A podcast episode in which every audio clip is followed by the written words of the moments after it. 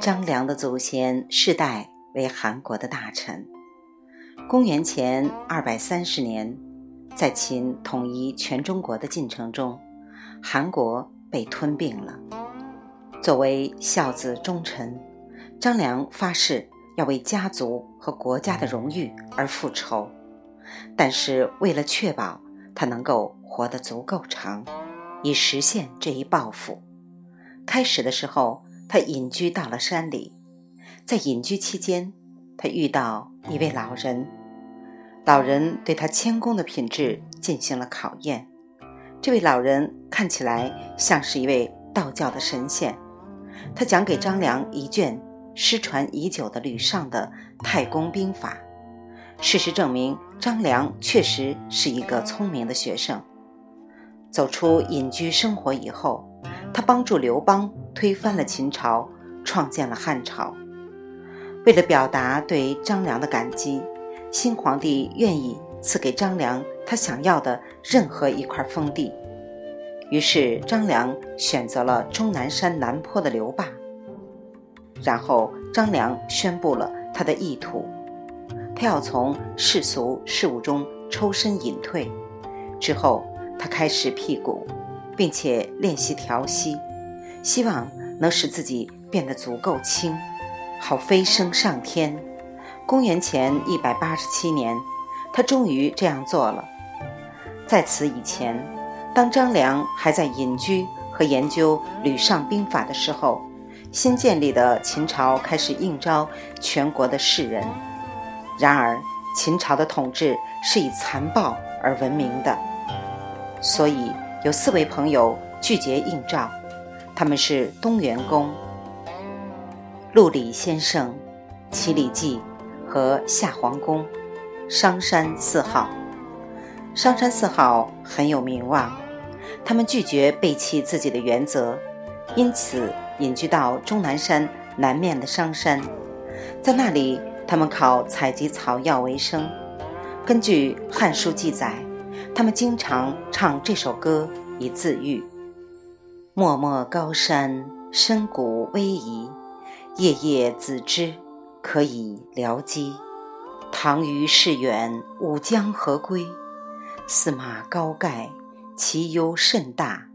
富贵之危人，不如贫贱以四志。”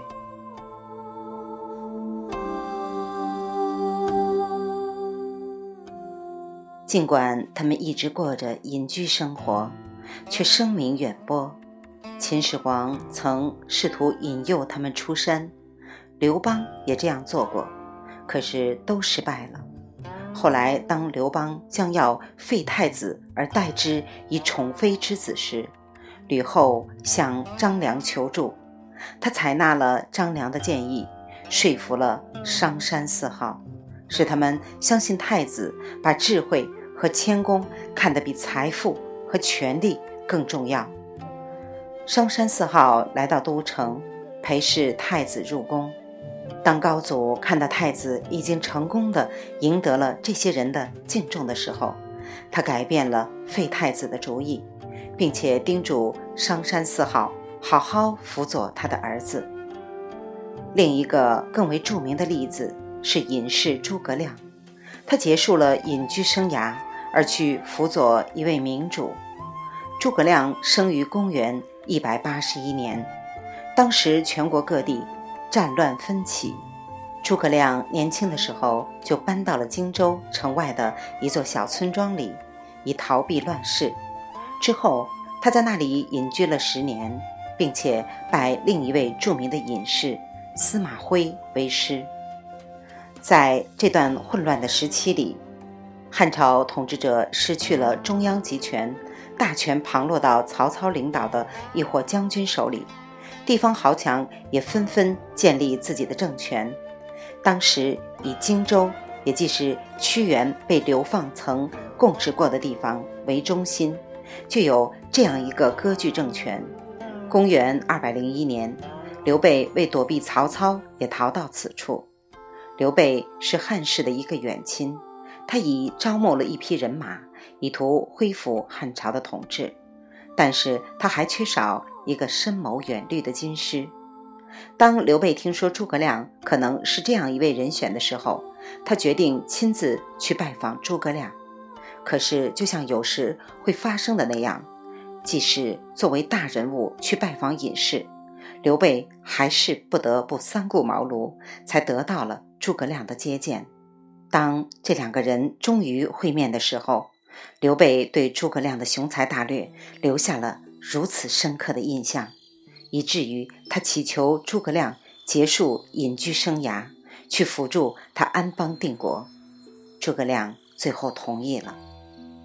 在此后的岁月里，诸葛亮的所作所为证明了他无疑是中国历史上空前的最伟大的谋略家之一。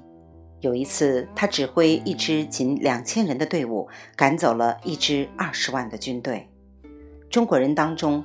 很少有人没读过《三国演义》，很少有人不知道诸葛亮的丰功伟绩的。公元二百三十四年，在西安西面终南山立秋岭地带一场战役中，诸葛亮因病去世。他去世的那天，一颗流星落在他的军营附近。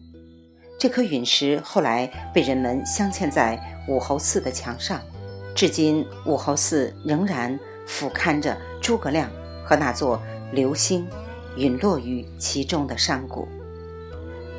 关于如何处理隐居和从政之间的矛盾的问题，诸葛亮在去世之前曾经给他的儿子留下了一纸诫子篇：“夫君子之行，静以修身，廉以养德，非淡泊无以明志。”非宁静无以致远，夫学须静也，才须学也；非学无以广才，非志无以成学。淫慢则不能励精，险躁则不能治性。年于时驰，意于日去，遂成枯落，多不接世，悲守穷庐，将复何及？